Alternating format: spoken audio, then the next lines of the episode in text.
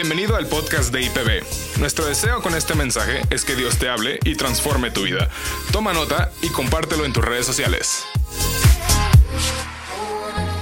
Hola familia, ¿cómo están? Qué gusto saludarlos, estoy muy contento de verlos aquí en persona, de saludarlos también allá en línea. Un saludo muy especial a nuestras sedes, a las iglesias a las que estamos apoyando. Un saludo a Tepeji, Palabra de Vida Tepeji un saludo, aquí está Patti, ¿sí? Pero mandamos un saludo muy, muy cariñoso a Tepeji, a Colima, también a la iglesia de Brisas, con mucho cariño, Playa del Carmen, donde tenemos también una obra, Cancún también, con muchísimo cariño, Mazatlán, que un equipo va a visitar este mes por primera vez, y a Charcas, Plantíos de Dios ahí en Charcas, San Luis Potosí, un saludo muy cariñoso a todos ustedes y a todas las personas que nos están viendo en diferentes lugares. Es un placer poder dirigirme a ustedes desde lejitos, pero muy cerca en el corazón. Amén. Y bueno, así empezamos una nueva serie que se llama En mi lugar y ahorita van a saber por qué. Eh, y está, quiero comenzar abriendo con un pasaje muy conocido que está en Marcos capítulo 5, que son 20 versículos, pero lo voy a narrar más que, eh, más que leerlo, porque son 20 versículos. Después de todo, los tengo aquí por si en un momento dado algo se me llegara a olvidar, pero estoy muy contento de poder utilizar este pasaje. Es el pasaje del endemoniado Gadareno, ¿se acuerdan? Un hombre que está poseído por una legión de demonios, ¿no? Es muy conocido. Y bueno, la narrativa va así. Jesucristo uh, cruza el mar de Galilea, digamos, del lado judío, porque de la otra, el, de la otra ribera del lago en aquel entonces no pertenecía pues a la provincia de Judea ni a Galilea, sino que ya era otro territorio que no estaba, en el cual sí vivían judíos, pero no tenía un gobierno israelita, no seguían las leyes israelitas. Y había, se llamaba Decápolis, esa, esa región. Jesucristo toma la barca con los discípulos, cruza el mar y cuando llegan a la otra orilla, lo primero que sucede es que llega un endemoniado corriendo hacia Jesús. Y este endemoniado era un hombre que estaba totalmente poseído por el diablo, estaba desnudo. O sea, imagínense el espectáculo. Estaba todo lastimado y sangrado porque se golpeaba con piedras. Ah, vivía en los sepulcros, una cosa súper tétrica. Y se golpeaba con estas piedras y andaba por todos lados dando alaridos de agonía. Y bueno, habían intentado pues remediar el asunto Básicamente lo que habían intentado era como encerrarlo, pero no podían, porque lo encerraban y se escapaba, le ponían cadenas y las rompía, lo ataban y rompía las cuerdas, no había manera de controlarlo, entonces pues se dieron por vencidos y lo dejaron y le dejaron su territorio que era el cementerio. Y ahí el hombre vivía y yo creo que nadie se acercaba a ese cementerio. Seguramente que no. Ese era su territorio. Pues cuando Jesús llega a la orilla, este hombre llega corriendo y se tira al suelo y le suplica a Jesús que no lo atormente. O sea, son los demonios los que están hablando. Le dicen, no nos atormentes porque estás aquí, hijo del Altísimo. Este, no nos eches fuera de este lugar. No, no nos mandes que nos vayamos de aquí. Porque Jesucristo lo reprendía y le decía, sal fuera de este hombre. Y entonces los, los eh, espíritus le decían, déjanos aquí. Entonces Jesucristo le dice, ¿cuál es tu nombre? Y le dice, somos, nuestro nombre es Legión porque somos muchos. Y entonces Jesucristo lo, y la, esa, esa legión de demonios dice, por favor, te rogamos, no nos eches de este territorio. Entonces Jesús les permite quedarse en ese territorio y ah, los demonios dicen, eh, danos chance de meternos en esos cerdos que están ahí. Había una, un hato de cerdos, o sea, una, pues no es un rebaño, es un hato de cerdos, ¿no? No estoy acostumbrado a esta palabra, como que un hato de cerdos. Bueno, en fin, el caso es que era una multitud de cerdos. ¿sí?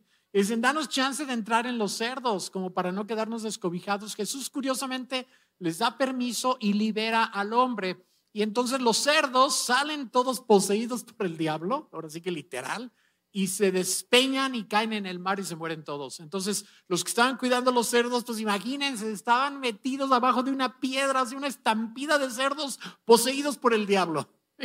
Imagínate la historia, ¿no? Total que estos cuates aterrados van al pueblo, platican a la gente, la gente del pueblo sale, llegan con Jesús y el cuadro que se encuentran ahí es, no es un cuadro de, de devastación, ni tétrico, ni lúgubre. Lo que se encuentran ahí es a Jesús con un hombre sentado junto a él, vestido y en su sano juicio. Y entonces dice que se espantan. Qué, chistoso, ¿no? Después de todo lo espantoso que sucede, esto era lo menos espantoso. Pero se espantan y lo que yo creo personalmente, porque el relato no lo dice, es que se espantaron al ver a alguien más poderoso que ese hombre.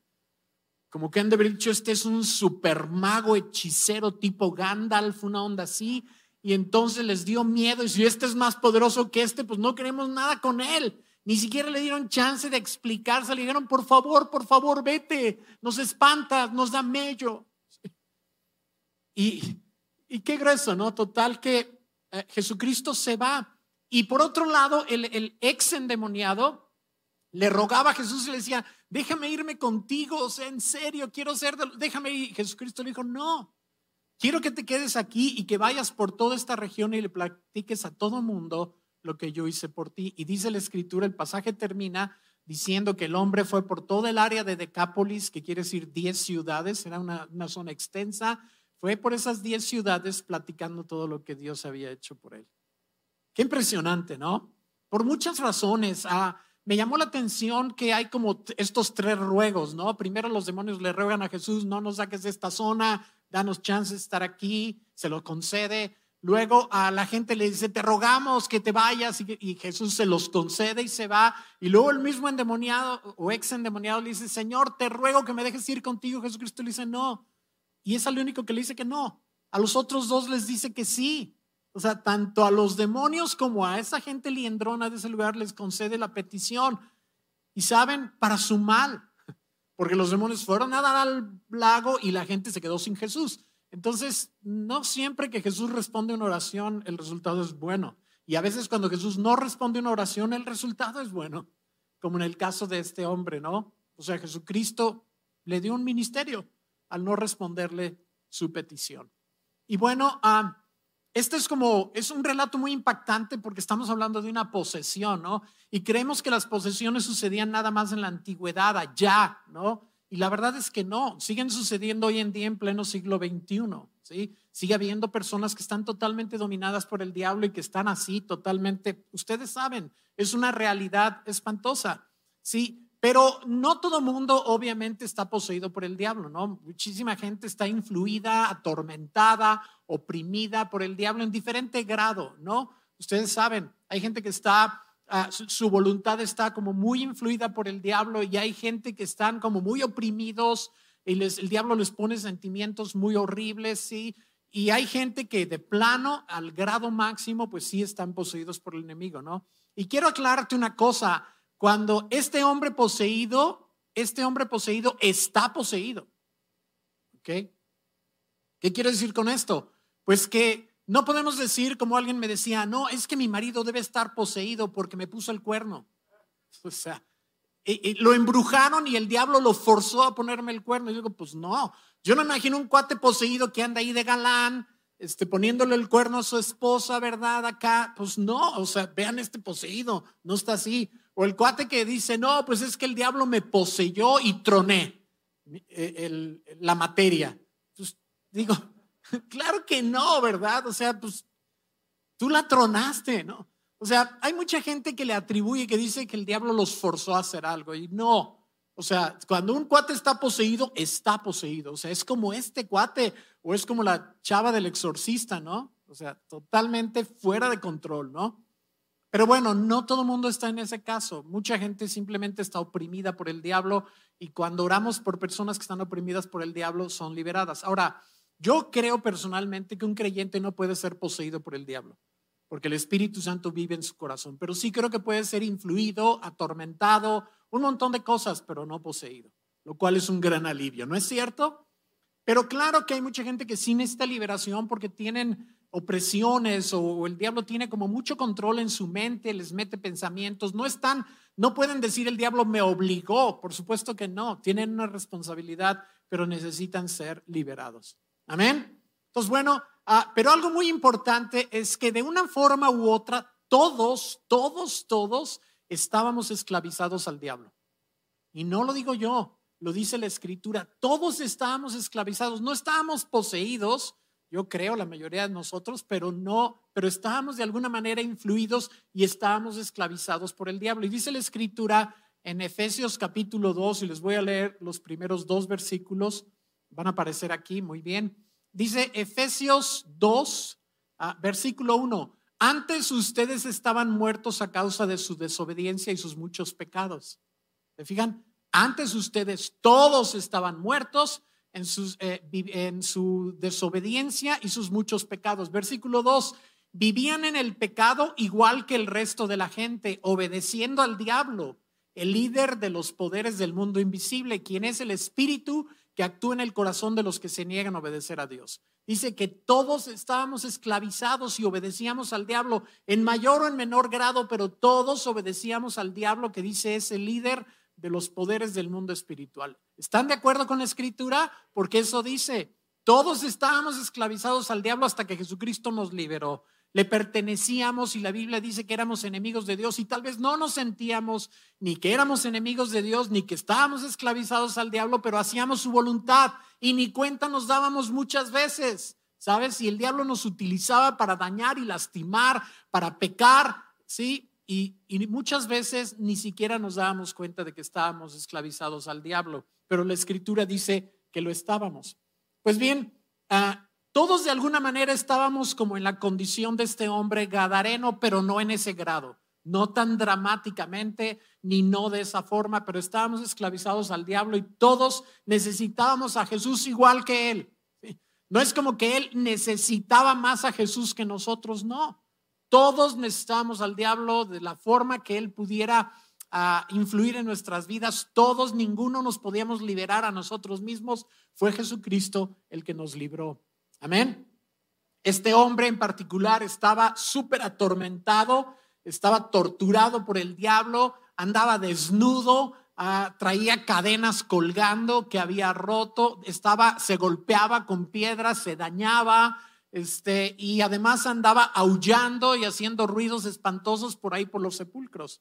Jesucristo cuando lo toma y lo sana, entonces cambia todo este panorama, ¿sí? Al tomar Jesucristo a este hombre encadenado y liberarlo, lo que hace es tomar a un hombre que estaba totalmente separado de la sociedad humana y lo hace apto para volver a tener relación con las personas. Ahí está, vestido y en su sano juicio. El hombre ya puede volver a tener como un contacto civilizado con la demás gente. Ya no anda desnudo, ya no está encadenado el hombre, ya no, ya no anda en esta condición. Y además, en lugar de estar dando gritos y alaridos, ahora hay paz en su corazón. Una serenidad profunda llena su corazón y el hombre está ahí sentado en su sano juicio. Y esto nos habla metafóricamente de que Jesucristo es capaz de liberar y desatar nuestras vidas de todos. Nosotros podemos venir a Cristo y Él puede, nuestro Señor Jesucristo nos puede sanar. Puede sanarnos físicamente, puede liberarnos, puede desatarnos de enfermedades físicas y emocionales. Jesucristo tiene el poder para hacerlo, para sanarnos, para restaurar nuestras relaciones, para liberarnos de hábitos que nos tenían atados. Jesucristo tiene el poder para hacer eso. Ustedes lo saben. Jesucristo tiene el poder para restaurar todas nuestras relaciones y tiene poder para suplir nuestras necesidades, aún nuestras necesidades materiales. Amén. Todo esto lo sabemos y es súper importante. Si tú vienes a Jesucristo, Jesucristo puede hacer todo eso. Y en esta pandemia hemos enfatizado mucho esta realidad. Hemos enfatizado mucho el hecho de que Jesucristo es nuestro sanador es nuestro saciador y que Jesucristo nos saca a la libertad en la que el diablo nos tenía esclavizados. Jesucristo nos sana, Jesucristo nos sacia y Jesucristo nos saca a la libertad en la, de la cual el diablo nos tenía esclavizados. ¿Sí? ¿Es cierto o no? Muy bien. Pero eh, debemos, y lo hemos enfatizado mucho en la pandemia porque hay tanta necesidad. Y ustedes conocen los que se han conectado a la, transmisión de oración, ahí lo vemos. ¿sí? Ah, estamos orando, por ejemplo, por una señora que, trabaja en el hogar de una de las hermanas de la iglesia. Ella trabaja ahí y esta señora tiene tres hijos. Tiene un hijo de 10 años, tiene un hijo de 8 años que es autista y tiene una niña de 4 años y el marido la dejó por otra. Entonces ella tiene que trabajar y trabaja en diferentes hogares para poder mantener a sus hijos y apenas la hace y tiene muchas dificultades. Y estamos orando por el, por el esposo de una de las, de las personas que está ahí en la reunión de oración. Eh, este, y, su esposo está eh, totalmente apanicado y estresado porque ha perdido muchísimo uh, su, su ingreso. Y yo puedo imaginarme al hombre totalmente, ni siquiera pudiendo dormir por las noches, ¿cómo voy a proveer para mi familia? Tenemos ahí a unos abuelitos que, que pusieron ahí en la transmisión y dijeron, este, nuestra hija de 25 años falleció y nos dejó a sus dos niñas, una de tres años y otra de seis años. Y estamos deshechos porque no sabemos cómo decirles que su mami no va a volver. Y bueno, gloria a Dios que ellos recibieron a Cristo y ahora lo que dicen es, Señor, danos sabiduría para guiar a estas dos niñas con las cuales se quedaron. O sea, son necesidades apremiantes y gloria a Dios que podemos tener a Jesucristo como nuestro sanador y saciador y quien nos saca de estas situaciones. Gloria a Dios que Jesucristo puede hacer algo, puede cambiar estas situaciones y si no las cambia puede mitigar el dolor y puede traer alivio y consuelo. Y gloria a Dios por eso. Eso es muy importante y sí, aplándale al Señor porque Él lo merece. Entonces, hemos enfatizado todo esto, pero si lo dejamos allí, si lo dejamos solamente allí, nuestra predicación podría dar la impresión, y no es nuestra intención, pero nuestra predicación podría dar la intención de que la salvación consiste en eso solamente. ¿Sabes? En sanar tus dolencias, en resolver tus carencias, y en librarte de opresiones. Y que si una vez que tú has recibido esto ya la hiciste, pero no, la salvación es muchísimo más que esto. Si nosotros no recordamos que la salvación es más que esto, podemos estar pensando que si ya fuimos sanados, suplidos, liberados del enemigo, entonces ya. Y no, la salvación es mucho más. La, la, la vida es mucho más que sanar de las enfermedades. ¿sí? Es mucho más que tener relaciones restauradas, recibir provisión económica o ser librado de alguna adicción. La vida es mucho más que eso, porque la vida continúa después de esta vida. La vida tiene una, es eterna y debemos de saber dónde vamos a pasar la eternidad. Porque todo esto puede ser aliviado y remediado, estas cosas naturales pueden ser aliviadas y remediadas y aún la gente no ser libre de su depresión y amargura. Sabemos por la, por, la transmisión de oración que hay personas cuyo, cuya vida, el panorama de su vida está dominado por alguna enfermedad. Son personas que tienen una enfermedad muy seria, muy dolorosa y que en las mañanas amanecen y lo primero que piensan es esa enfermedad porque les está causando dolor y molestias y aflicción y que durante el día no hacen otra cosa más que pensar en su enfermedad porque domina el panorama de su vida y que por la noche si pueden, lo poco que pueden descansar y, y si no están pensando en, la enfermedad y su vida está completamente dominada por este panorama. Pero ¿saben qué ha sucedido? Que muchas veces Jesucristo sana a estas personas y entonces las personas, su vida queda ahora dominada por otro problema.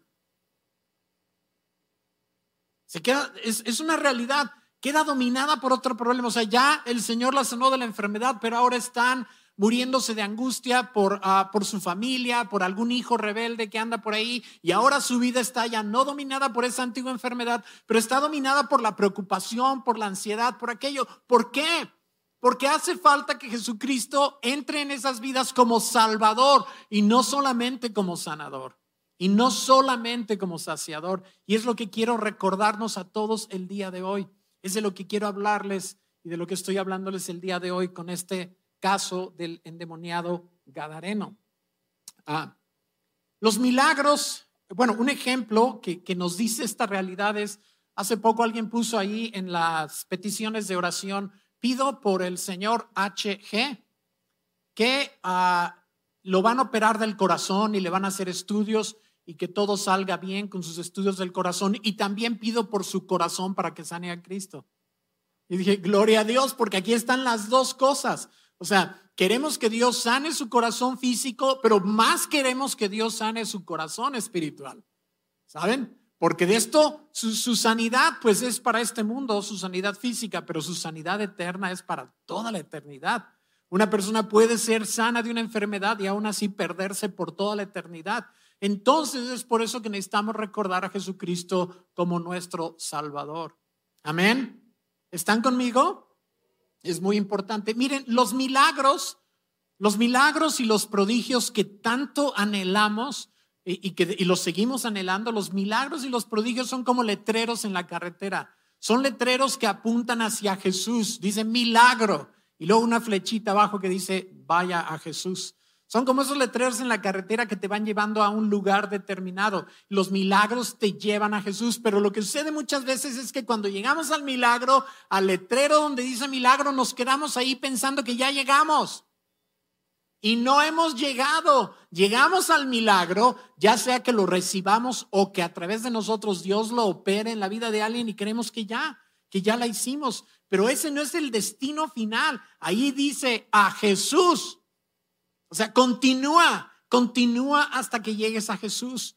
Porque si no, si no tenemos a Jesús, de nada sirve el milagro a la larga. ¿Sí me explico? Doy gracias a Dios por el milagro, pero a la larga no va a servir de mucho.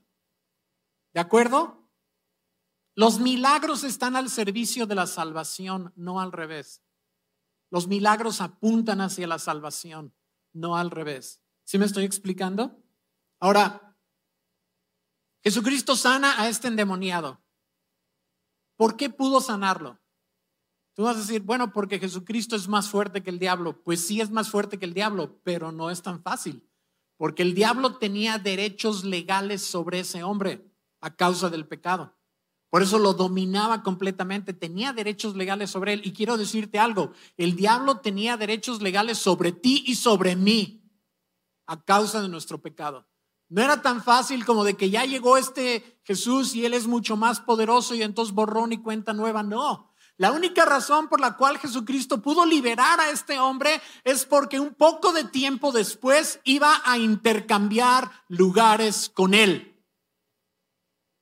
Esto es importante. La única razón por la cual Jesucristo pudo sanar y liberar a este hombre es porque un poquito de tiempo después Jesucristo iba a intercambiar su lugar con él. Cuando Jesucristo al final de su vida terrenal fue a la cruz, Jesucristo intercambió lugares con él. ¿sí? Tomó el lugar del endemoniado Gadareno. Jesucristo fue literalmente desnudado como estaba este hombre. Jesucristo fue apresado. Jesucristo fue llevado contra su voluntad, bueno, no, con su voluntad, a la cruz. Jesucristo fue aislado de la sociedad humana. Dice la escritura que Él fue crucificado fuera de las puertas de la ciudad, expulsado de la comunidad humana. Ahí fue donde Él murió. Jesucristo tomó el lugar de este hombre, por eso pudo liberarlo, por eso pudo pagar lo que se tenía que pagar para que el diablo lo soltara.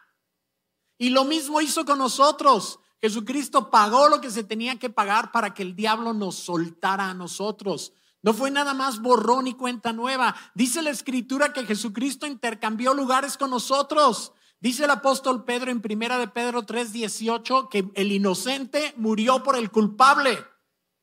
Hubo este intercambio, él murió en nuestro lugar, el inocente por el culpable. Y esto es bien importante. Jesucristo nos rescató, dio su vida en rescate por nosotros, tomó nuestro lugar. Jesucristo fue desnudado para que nosotros pudiéramos ser revestidos. Jesucristo fue arrojado a la peor desesperanza y agonía para que nosotros pudiéramos tener esperanza y conociéramos el amor de Dios y tuviéramos una seguridad de nuestra salvación por toda la eternidad. Jesucristo fue arrojado a la desesperanza y a la agonía, porque eso es lo que representa su clamor, Así como el endemoniado andaba gritando y clamando, Jesucristo en la cruz clamó y dijo, Padre mío, oh Dios mío, Dios mío, ¿por qué me has abandonado? Sea, eh, Jesucristo lo vemos claramente sumergido en la agonía y la desesperanza para que nosotros pudiéramos tener esperanza y pudiéramos conocer el amor de Dios y pudiéramos entregarle nuestra vida a Él y tener una paz interior y de estar en nuestro sano juicio vestidos y en nuestro sano juicio como aquel hombre porque antes no estábamos realmente en nuestro sano juicio. Ahora es que podemos estar revestidos de Cristo y en nuestro sano juicio y conocer la verdad y ser liberados de esas nociones que teníamos antes. ¿Sí me explico? y esto es súper importante, ahora tenemos esa paz duradera y profunda para siempre, pase lo que pase. Aun cuando el Señor no responde nuestras oraciones, aun cuando no recibimos el milagro que estábamos esperando, podemos seguir teniendo paz. Nuestra vida ya no está dominada por un panorama de oscuridad, aun cuando no recibimos exactamente lo que pedimos. Piensa qué sucede cuando no sucede un milagro en la vida de un creyente y sin embargo la vida continúa de una manera plena para él o para ella. Piénsalo. Piensa en el apóstol Pablo. El Señor hizo muchísimos milagros para Pablo, muchos milagros. En la escritura dice que él, Pablo vio el poder de Dios no nada más a través de él, sino en su propia vida. Pablo estuvo en peligros de muerte muchísimas veces y Dios lo salvó milagrosamente. Acuérdense, por ejemplo, de aquel momento, aquel episodio donde Pablo sobrevive en Hechos 27, sobrevive un naufragio, camino a Roma. Sobrevive el naufragio, el barco es hecho pedazos, todos se salvan, gracias a Dios. Pablo llega a la orilla revolcado por las olas, exhausto, se levanta todo mojado y entonces los lugareños se acercan y hacen una fogata y Pablo todavía sirviendo va por madera y en ese momento lo muerde una serpiente súper venenosa. Tan venenosa que los de ahí dijeron, uh, los del lugar dijeron, no, pues este cuate ya, digo, debe ser un criminal porque se salvó del naufragio, pero ahorita se va a morir, la justicia divina lo está alcanzando. Así pensaban ellos y pues sí tenía lógica, ¿no? Porque pobre cuate, se salva de, de morir en naufragado y viene y lo muerde una serpiente súper venenosa, el cuate va a caer muerto, pero ah, pasaron los minutos y no se cayó muerto. Fue salvo, fue sanado, perdón, fue sanado. Pero sabes, por lo menos hay una ocasión donde Pablo no recibió lo que pidió en oración. Nos dice segunda de, de Corintios capítulo 12, versículo 10 que en una ocasión Pablo estaba clamando con el Señor, le dijo, Señor, quítame esta aflicción. Quítame esta aflicción, quítame todo este, no sabemos qué era, si era una enfermedad o, alguna otra cosa. Y él decía, Señor, quítame esta enfermedad. En esta versión dice, le pedí al Señor que me quitara esta dolorosa aflicción, pero él me dijo que no, que debía aprender a vivir con ella y tener paz debía aprender a vivir en la suficiencia de su gracia y dice, por tanto, ahora me glorío en mis aflicciones. O sea, eso no le quitó para nada su vida plena. Dijo el Señor, no me respondió, no me quitó la enfermedad o lo que haya sido, la limitante dolorosa que haya sido, no me la quitó, pero estoy pleno porque tengo a Jesucristo como mi Salvador. Eso es lo que te quiero decir el día de hoy. Eso es lo primero y eso es lo más importante. Y si Jesucristo no es nuestro Salvador, de nada nos sirve a la larga que sea nuestro sanador. Entonces necesitamos reconocerlo primero que nada como Salvador. Amén. Y no vamos a dejar de pedir que Dios haga milagros y prodigios. No, para nada los necesitamos, pero vamos a seguir enfatizando que lo principal y lo que las personas primero que nada necesitan es ser salvos para toda la eternidad en Cristo que Jesucristo ya tomó su lugar en la cruz. Porque no solamente tomó el lugar del Gadareno, tomó tu lugar y mi lugar. Tomó mis pecados y los cargó a su cuenta. Tomó toda mi, mi, desorientación y mi amargura y todo eso y lo hizo suyos. Y fue y los llevó y todos mis pecados los pagó en la cruz y me dio a mí su paz, su poder, su amor, su santidad. La puso y me la dio a mí. Por eso decimos, esta serie en mi lugar. Jesucristo murió en mi lugar. Y más adelante vamos a hablar cómo nosotros ahora estamos en su lugar. Pero eso es parte de la segunda mitad de esta serie. En la primera mitad de la serie, Él murió en mi lugar.